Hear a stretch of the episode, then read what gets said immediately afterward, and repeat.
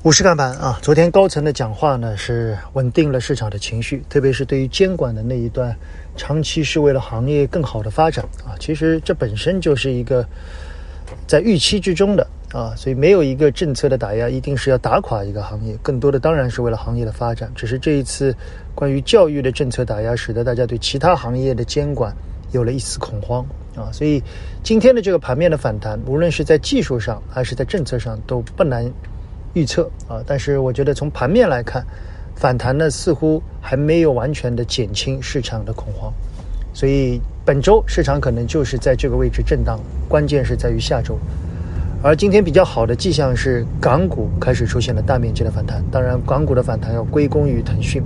在昨天的娓娓道来里面，我们仔细讲了啊，在这一波调控里面，国际资本对于政策的不安是比较明显的，而这个不安从盘面的操作来看。紧盯腾讯非常重要啊，因为腾讯一方面是互联网的巨头，同时呢，腾讯在过去一段时间的下跌，也意味着国际资本对整个政策压制的行业的不安情绪，所以我依然认为腾讯是这一波行情的关键。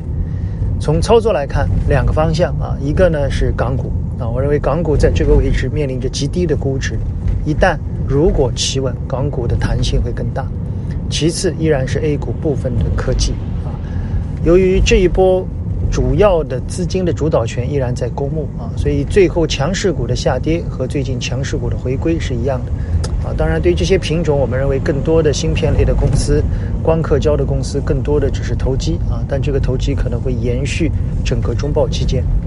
对于周期和低估值啊，我们认为周期依然是下有底，短期上有顶的格局。我说的是短期。因为周期依然不能得到公募基金的完全认可，而对于低估值依然要等待啊。低估值在这个位置需要一些基本面逻辑的转变。至于这些逻辑，我们有机会在周末进行进一步的交流，好吗？本周末我会呃出差啊，去看一下几家公司啊，在这里跟大家打个招呼。可能本周末的娓娓道来，我们会提前周五或者下周一录制，仅供参考。谢谢大家。